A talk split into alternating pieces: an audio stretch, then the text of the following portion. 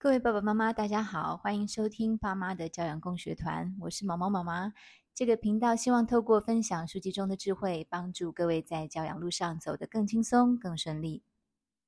今天我们要进入芭芭拉·欧克利教授的《学习如何学习》这本书的后半本，我们要来谈一谈他啊、如何接续在前半本里面所建议的学习新新事物或读书的方法。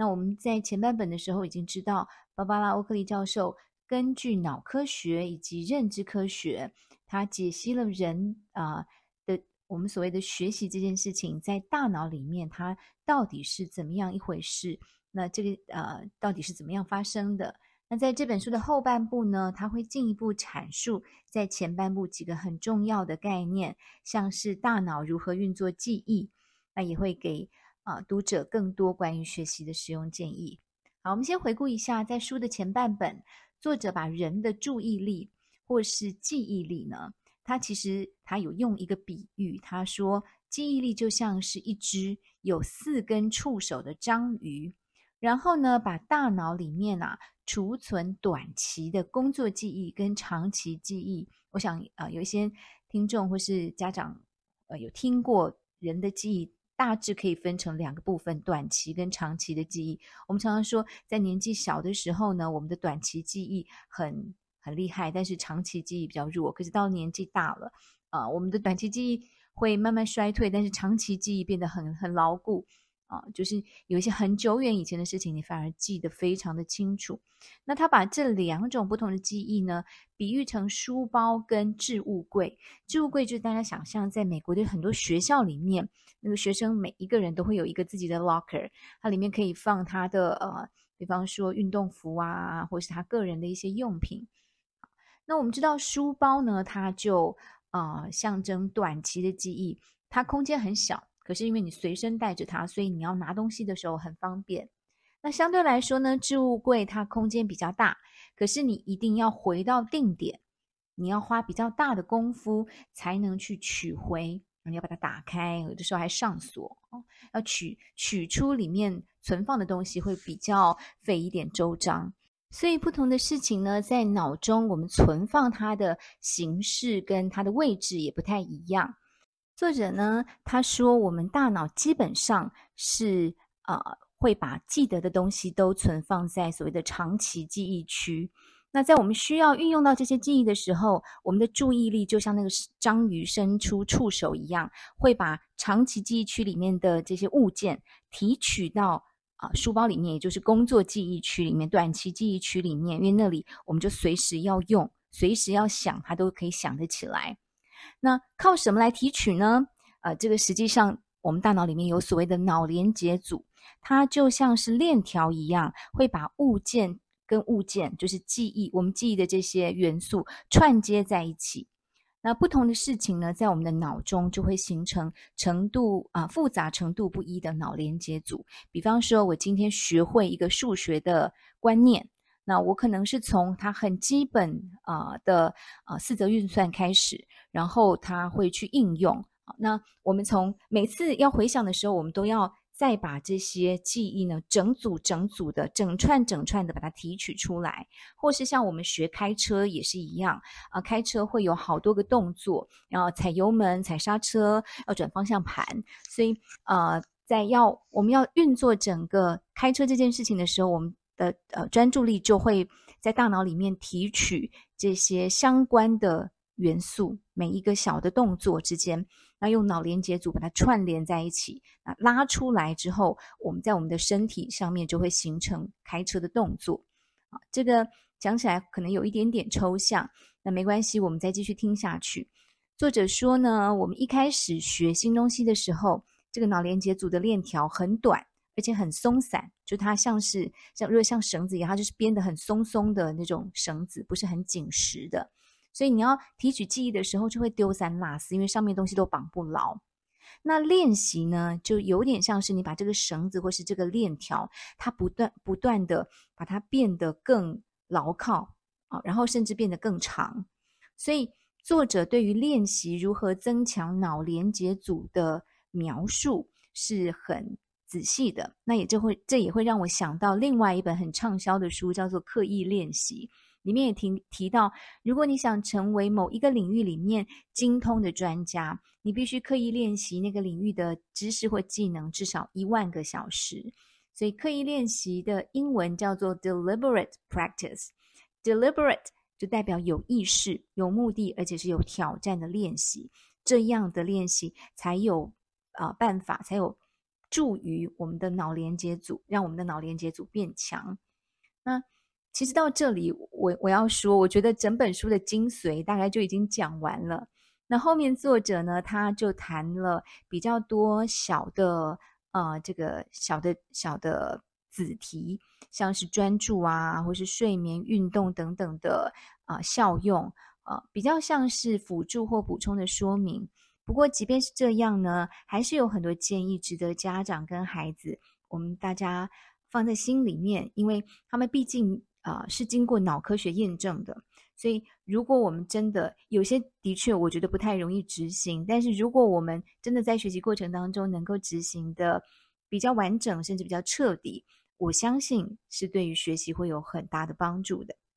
比方，作者说。啊、这其实前面就已经讲过了。他说要专心，不要分心，一次练习一件事情，才能创造最大的学习效果，然后建立强而稳固的脑连接组。所以这里他就把前面的建议跟后面的解释，把它也连在一起。我们在啊、思考的时候，我们就想为什么要练习？哦，因为练练习要发展我们大脑里面的这个神经连接，然后形成记忆的连接组啊。我自己是这样子记得作者他给的这个建议的，我就觉得嗯，这个听起来是很有道理的。好，那呃，不过要专心一次只做一件事情，对很多现在的小孩来说是一个很大的挑战，因为呢，孩子们真的好多家长都跟我分享过自己的孩子有专注力上面的问题。那我想这也是这个时代很普遍的一个状况，那未必。啊、很多孩子都有所谓真正的专注力缺失，因为那是一个需要经过专业去评估，然后啊、给予认证的。但啊、呃，专注力的问题或是专专注上的挑战，我想很多人都有，包括我自己。我跟很多家长分享过，我是一个注意力很难集中的人，到今天都还是这样哦。所以要一次只做一件事情，不要分心，对我来说就是知易行难。对很多孩子来说也是这样子。所以这也是为什么我们的小孩啊、常常会看到他们也花了很多时间，真的每天写作业，然后回家，有的爸爸妈妈还要把作业再拿出来再看一次，然后啊、错的地方再陪他们订正，甚至在家里面再帮他们出一些小范围的复习的作业。那其他的啊、更多孩子他们如果到一些安亲班啊、补习班去，甚至他每天要花很大量的时间写作业、写评量。那，但即便我们的小朋友付出这么多的时间跟心力，能够考出让自己满意成绩的人呢，似乎还是少数。所以有的时候我们不禁要想，是不是呃，真的不是孩子不够不够用力、不够用功，而是他们没有掌握那个专注的诀窍。那专注这件事情，其实也是需要经过练习的。除了专注呢，练习还有一个很重要的事情，就是你不能一直练习那些让你觉得很轻松的题目，你要不断给自己挑战，然后那个练习要有难度，才会让人进步。作者称这种练习叫做积极的练习，这也是我们还蛮容易用尝试理解的。不过呢，如果要应用到我们的小孩在学校里面学的东西，我觉得。啊、呃，以现在的课纲跟课程进度的设计，其实会对于不同学习取向或是、呃、资质条件不太一样的孩子，他们、呃、都要适用同一套进度，真的，我觉得不是不是一件很容易的事情啊，很难符合不同孩子的需求。简单说。所以这也是集体教育一个很大的难处，尤其越到高年级，他们学的东西难度高，然后知识的密度也变高。那坦白说，呃，如果你不是那种真的是很我们所谓的读书的料，或是很早开窍的孩子，那多数的孩子我们看都觉得他需要比现在的课程进度能够给的更多的时间。就我们现在的课程进度，我觉得推进的啊、速度对多数孩子来说都偏快，所以他们练习的时间跟他们真的能够啊、彻底理解，然后到呃反复练习到精熟，这个时间其实常常是不够的。不过课程的进度压在那里，我们大家也很难在当中去。去检讨，或是说，哎，我就不要照着这个进度走，除非是在一些体制外的实验教育，它可以给每个人比较个人化的学习空间。那多数我们留在公立学校里面，或是体制内的私立学校啊，小孩对于学习的内容，常常都会觉得，我旧的都还没有建立够稳固、够牢靠的脑连接组，新的内容又就又堆进来了啊。那嗯。其实这就有点像 对孩子来说，就是新仇未解，呃，对不起，旧恨未解，新仇又到，然后又加上有考试，考试的压力在那边，他对于孩子就是有一种有一种压迫感。那很多小孩呢，他们其实也要求生存，所以他们就会自己啊、发展出读书的方法。可是那个读书的方法，可能跟作者这里所提到的真正让你彻底。或是有效学习的方法是是不一样的。有些孩子他可能就运用呃原生的条件，比方他记忆力好，他就把这些事情通通都记起来。可是，在他脑中所形成的记忆，并不是真正有关联性的，那些知识之间是没有办法串联的，所以就等于在脑袋里面创造很多很多那种很短、很小、单一的、单薄的脑连接组。他们之间没有办法再串联，然后形成更长、更牢靠的连接。所以这样子呢，这个时间一长，大脑里面就会有另外一个机制，就是把不够长、不够牢靠的这些呃神经连接或脑连接呢，它会把它清掉。也就是你学了就等于白学。那这是一个我觉得我看到的孩子在体制内的学习一个比较大的困境。这其实我自己也碰到过，就像我小时候。高中的时候学三角函数一样，其实我从来没有真正好好彻底理解过所谓函数的意义啊！我只知道啊模模糊糊的概念哦，就是有一个呃呃两个数之间会有对应关系，所以函数关系就是有呃单一或特定。其实我也不知道我这样讲对不对啊？如果有错的话，麻烦家长数学好的家长可以来呃指正啊。指呃函数的意义我就真的没有了解过。那但是我记忆力还不错，所以我就把公式背熟。那在小小考或是基本题型的考试里面呢，也勉强可以应付。可是，一遇到大考或是比较有变化的题型，我就很难过关。我想这是很多爸爸妈妈在陪孩子读书的时候一个很大的痛，就是在读小单小单元的时候，其实小孩好像都已经反复练习到很熟练了。可是，一到呃大考段考。我期末考这种比较大范围的，哇，小孩那些，呃，我们说短短小小的脑连接组就全部糊成一团，所以这是一个蛮大的挑战。那另外一个爸爸妈妈可能会觉得比较难达成的啊，作者所提出来的条件就是要让孩子他们在练习的时候要是积极练习，必须他自己要愿意投入。那因为这跟动机和意愿有关。那关于动机这个学习的。我们说它几乎是终极条件，因为没有动机，其实人很难真正真正学好一件事情。那我们呃，等一下会谈到作者他如何处理动机这个议题。那此外呢，作者哦，对，他在书的后半本，他也再一次在鼓吹这个运动的重要性。除了睡觉之外呢，他认为，呃，不是他认为，是根据研究显示。运动是一个对学习、对于大脑啊，我们就所谓的读书这个学读书方面的学习，其实运动是有非常显著的帮助的。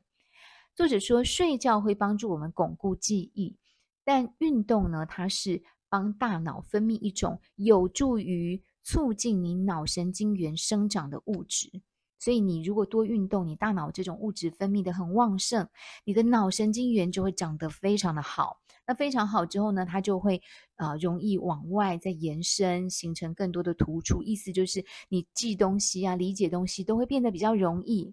那如果运动再搭配营养均衡的饮食，所以在这里听起来有点像老生常谈，但是呃，作者他一再强调这一些看似非常基本的，我们啊、对于啊、就所谓健康生活的这些基本的要素，其实它背后都是环环相扣，然后最后会扣到我们读书学习考试的成果的。所以他说不要忽略这一些。这一些在日常生活里面的事情，不管睡眠、运动、饮食，尤其是睡眠和运动，这个要刻意被保存在小孩的作息里面。就是，即便现在要考试了，要大考了，或是呃有孩子碰到什么学习上的困难，也不要把他们一整天的时间都绑在座位上，然后叫他们花很多时间去练习。一定要让他们切换，然后要让他们运动跟睡得够。好，作者在呃书的后面几个章节呢，还整理了几样对学习有帮助的事情，我在这里帮大家列举出来。比方说，呃，读书要从困难的科目开始读，也就是柿子不能挑软的，要挑硬的先吃。因为这跟大脑在思考和记忆的时候所耗费的身体资源有关。大脑思考跟记忆的时候是很耗费身体资源的，所以要趁我们这些身心资源还很饱满的时候，先处理掉困难的挑战。我想这个大家应该也很容易理解。但是孩子实际上，如果我们今天让孩子自己操作的话，他们可能不见得会呃用这种方式、哦，他们可能会挑简单的先练习，所以。爸爸妈妈如果陪伴小孩，或是训练他们自己读书，一定要把这个观念给他们。再来是我们在练习的时候啊，最好能够把同一个科目的不同主题，啊，比方数学，呃，可能会有，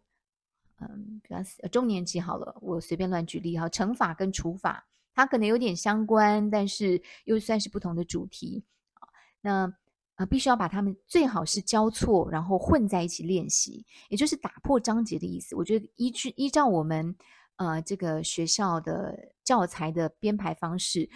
的，就是所谓打破章节。你要做练习、做习题的时候呢，不要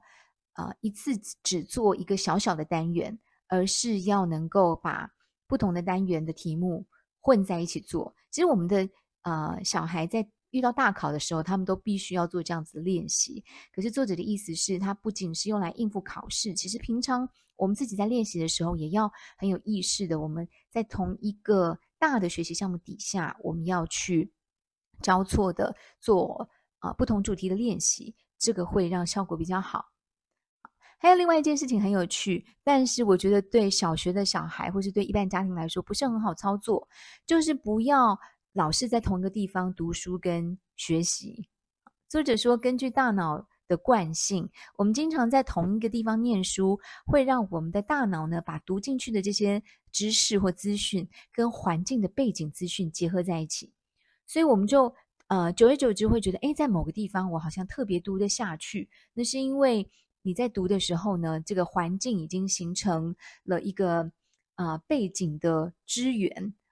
但是你一旦离开到考，比方考试哦，离开那个环境，这个这个背景条件不在的时候呢，你就没有办法发挥这样子的呃呃，就是让它来辅助，让环境辅助记忆的功能。所以他他说最好的方法就是让你的大脑习惯在不同的环境里面呢，它都可以随时切入专注。好，那当然我们一般在家里面要。创呃，塑造这么多，就是好好多个不同的读书的空间，其实很不容易。我觉得一个家庭光是有一个地方可以让孩子好好的读书，也已经很不容易了啊。那，嗯，我我想，如果家长真的要做的话，可能就两个吧。我们在家里面至少有两个地方啊，比方有的时候可以啊，呃，跟爸爸妈妈一起在餐桌上。我觉得餐桌其实也也是一个，因为它桌子很大。如果要呃亲子要一起学习的话，我觉得餐桌可能比孩子房间他个人的书桌，呃，是一个更好的互动的呃一个一个空间。那当然，如果孩子他自己希望可以啊、安安静静的读书，就可以让他在自己的房间里面，在自己的书桌上面读书。那这样子试试看会不会有帮助。那最后这件事情呢，也很有趣，而且小朋友大概听到都会很很喜欢这个说法。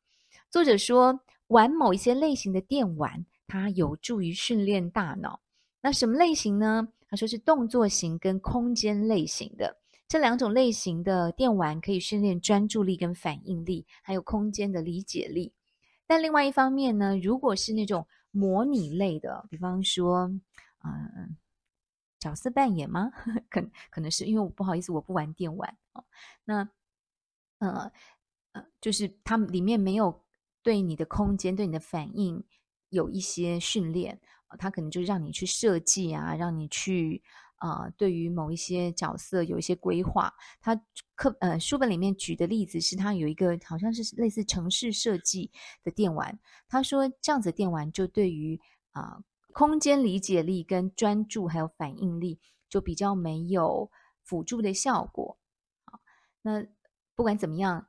呃，我想爸爸妈妈记得，就有一些电玩其实真的，如果孩子他很有兴趣，然后他。玩玩起来，爸爸妈妈也觉得，哎，不是那种啊、只有打打杀杀，他是会用用到一点头脑的。那在理想状况之下，让他们有节制的玩一些电玩，可能是一件好事。那其他还有像是要写笔记的呃时候，尽量要用手写。我想这对小学生来说，他们能够有写笔记的习惯就已经很很很棒了。哦，应该很少有孩子会用电脑记笔记。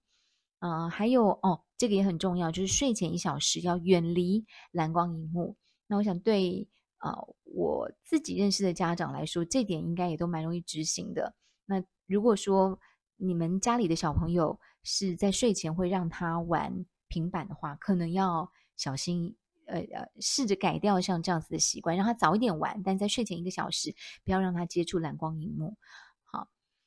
嗯，整理完这一整本书的重点呢，我想跟大家说一说我自己的心得。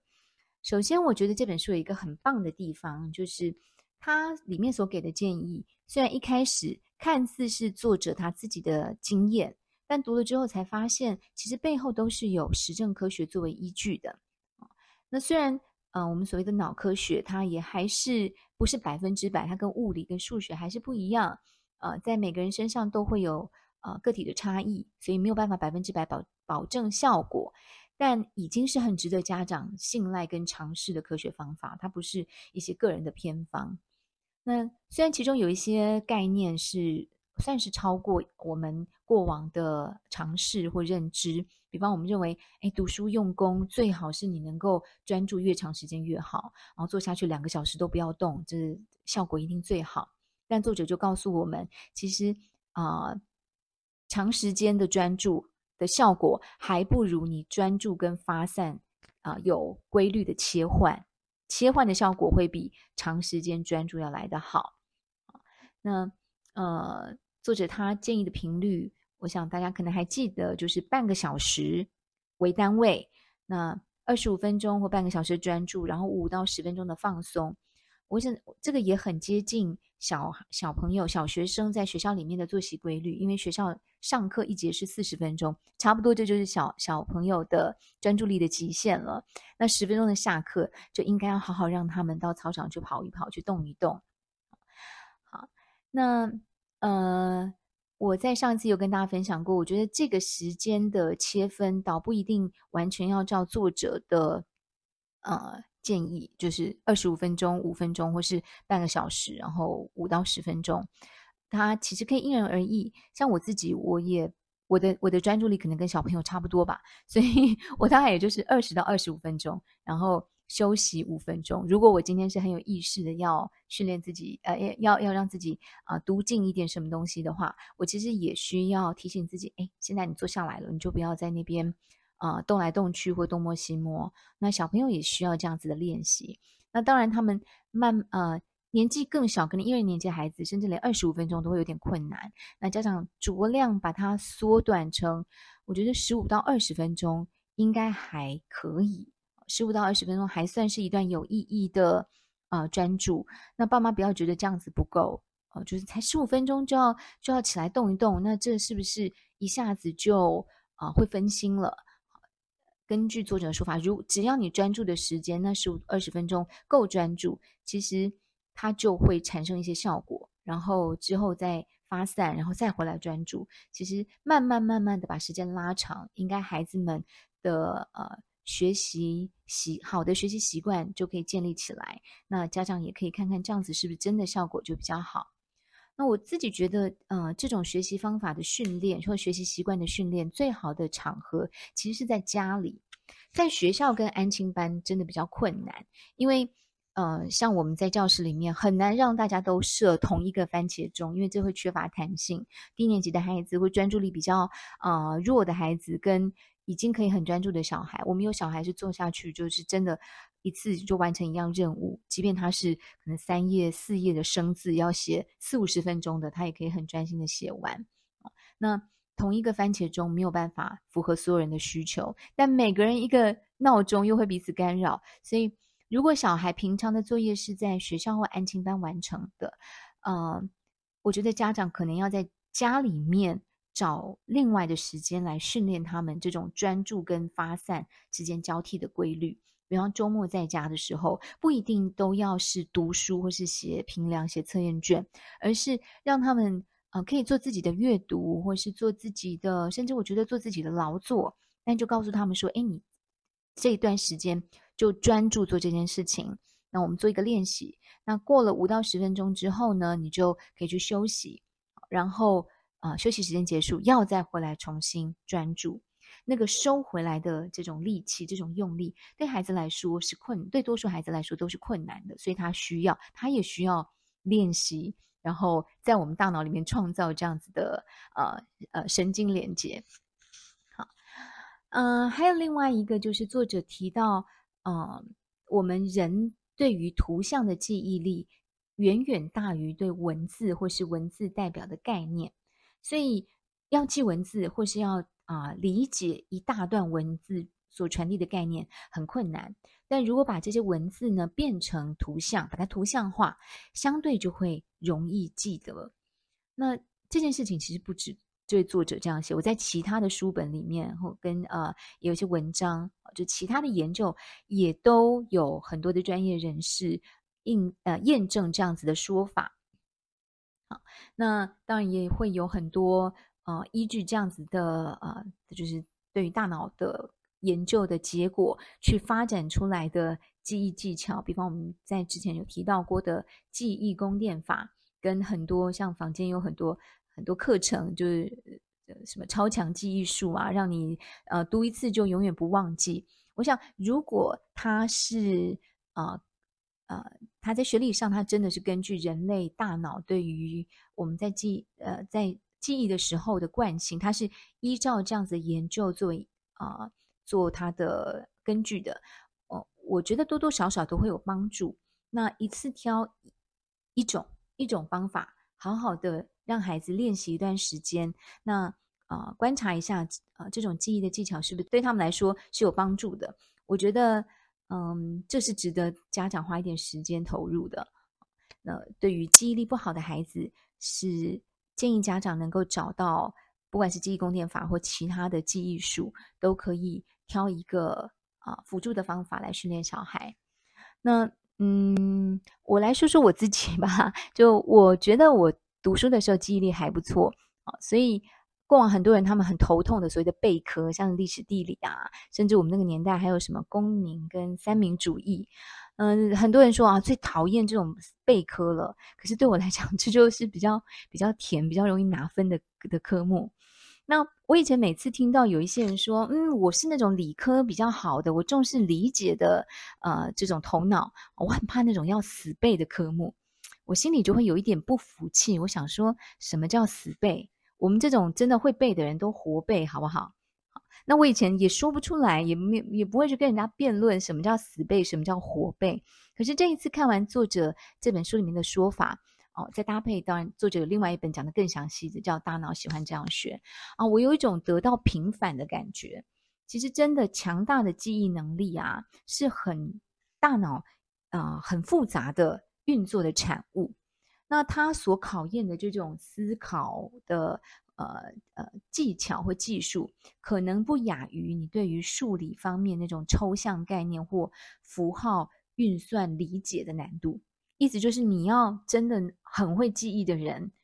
呃，你大脑运作的那种精密度是很高的，不亚于我们对于啊学三角函数或者学其他的微积分这种数学的理解力的那种头脑的呃呃思考的精细度。那我自己是觉得，我好像从来没有想过，也没有这样子的需求，要采取记忆宫殿法，就是把。作者说，把文字转换成图像，然后在图像之间去编出故事，来帮助自己记忆。所以我没有办法对对呃这样子的呃记忆方法有评论。或许哪天我真的要再认真读书，而且读那种很难读的书的时候，我会来试试看啊。因为我已经好久了，距离我上一次为了考试读书大概有十年了吧。我上次是为了考证照。那一次是很密集的读书，但是我也还是没有采取这样的方法啊。但我自己会有我自己的方法，我觉得跟这个所谓的记忆宫殿法可能有异曲同工之妙。不过我在这里我会先想要跟家长分享一个我们实际操作过的呃呃例子，我想家长可以参考一下。就是我们教室有很多小朋友，学校都还有那种背课文啊、背唐诗这样的功课。好，那也有很多就是这种背书的困难户，所以如果他们今天是来找我啊、呃、背书，然后背得很很辛苦的话，我会帮助他们的方法是，我会从内容里面，比方唐诗好了，我会把每个字的字首把它把它呃举出来。啊，我们举《枫桥夜泊》这首诗啊，“月落乌啼霜满天”，那我就会先把这这首诗四个句子的字首“月夜”。跟孤江，就姑苏城外寒寒山寺，夜半钟声到客船，呃，这四个字把它圈起来，然后让小朋友记得这四个字，然后再请他们去把每个句子都背出来，而且背得滚瓜烂熟。那在真的要把整首诗背完的时候呢，哦，对，当然我还是要要先把整首诗它的意思啊、能能呃传达给孩子听。那像这首诗，它其实是写景。跟写情就是以景代情，就是带出作者的情啊、情感啊。那讲完之后，他们可能脑中对于在、呃、夜晚的江边有一艘船，然后远远方的山上有灯火，类似这样子的画面，有一点点概念。诶，其实这里就有点是在运用作者的这种图像化的技巧。那把“月夜孤江”这四个字跟四个句子。联合在结合在一起之后呢，我让孩子背，然后背不出来的时候，我就说：“那想想下一个字。”所以他可能背完“月落乌啼霜满天”，他就会接着想到那下个字哦，江，那后面那个声音“江枫渔火对愁眠”就会跑出来。所以背的时候就靠这四个字跟个别诗句的的声音连接在一起，那就会串成一首七言绝句。二十八个字，不要小看，对很多小一、小二的孩子来说，其实已经很有挑战了。那像我自己，我在背比较长的文本，比方说，呃，白居易的《长恨歌》或《琵琶行》，大家可能会觉得啊，背书很讨厌，但我自己还蛮喜欢背，尤其我喜欢文学，所以背这些诗的时候呢，我其实都会先从他的故事去联想，然后，所以到这里，其实我我自认为没有运用技巧，但是有一些元素其实是相通的。好，比方《长恨歌》跟《琵琶行》，它就是故事性很强的。呃的呃诗啊，那个长诗，那因为长达一百二十句嘛，所以你没有办法去先背一百二十个字。那我就是会把那个故事的前后的情节哦，那像《长恨歌》，它就是一个比较一段比较长的历史，从杨贵妃跟唐唐玄宗的相识，到后来这个安史之乱开始之后呢，这个呃马前啊挥泪别家人的这个这个。其实有一点是，这这位这位皇帝有点有点渣男了哦，他为了为了江山，还是呃出卖了他 心爱的女子。好，那像这样的故事，我在我高中的时候读起来，哦，我就很有感。那记故事情节，我就记得很熟，所以在之后背书的时候，就会把这些情节跟啊、诗的句子连接在一起。那到现在呢？其实我从高中背到现在也不少年了，就不不说多少年，就蛮多年的。可是我只嗯，当然呃，时间久了都会生疏。可是大概每一这两首诗，你只要给我可能一个小时左右的复习，我就可以又再就再一次把整首诗都背起来，我想没有什么问题。我觉得就是当初我在第一次背的时候，脑中有故事情节、有画面，我觉得这个是有很大的帮助的。好，那关于怎么啊？教孩子记忆跟背书之后，有机会我再找其他相关的专书来介绍。也欢迎爸爸妈妈留言或写信跟我们分享。如果你有教孩子背书一些好用的独门秘方的话，欢迎跟我们交流。那最后一件事情呢，我倒是想提，在这本书里面，我觉得比较作者啊，他他有讲，但是我们很难应用的一块，就是作者处理动机的部分。嗯，读完之后，我的感觉是，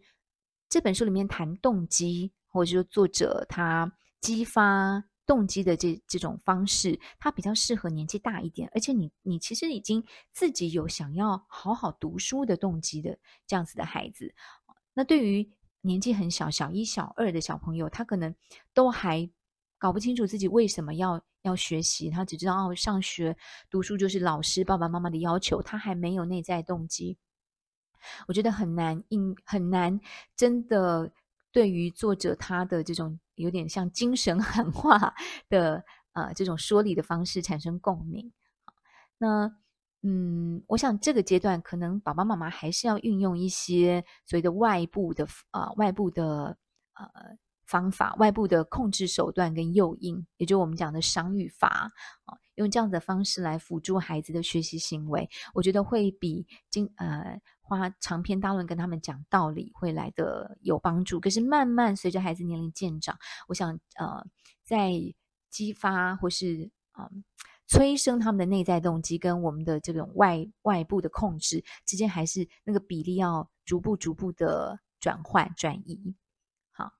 嗯，长期来说，我觉得最有助于激发孩子内在动机的要素就是成就感跟乐趣。可是乐趣真的非常不容易。各位想想，有我们呃都是大人了，在我们的人生经验有多少次，有多少呃个机会，我们是真的读书读得很有乐趣的，对不对？很真的很困难。嗯、我没有碰过乐于学习的孩子，可是几乎没有碰过乐在读书考试的孩子。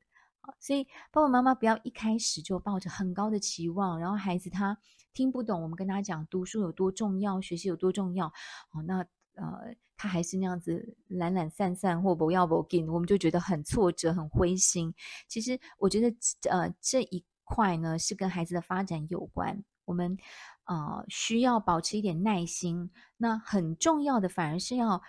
呃，我们要试着去调控他在课业上所面临的压力，甚至是挫折。那最重要的是，我们不要再因为分数啊，然后额外再产生。给他们的压力跟挫折，那慢慢的，我是相信多数孩子都会对自己在学习、在读书上面有有越来越高的自我期许，他们也会想要考高分，也会想要学得好。所以透过呃那个时候，我们就可以再跟他们再来复习一下这本书里面所啊、呃、提供的建议跟技巧。那让他们发现，诶，其实读书没有这么困难，也没有这么讨厌。那我想这就是很好的内在动机的火苗。好，这一本学习如何学习就跟大家分享到这里，非常谢谢各位的收听，也欢迎爸爸妈妈可以留言或来信跟我们分享你的想法，让我们透过交流不断激发更多学习跟教养的智慧。我们下次见喽，拜拜。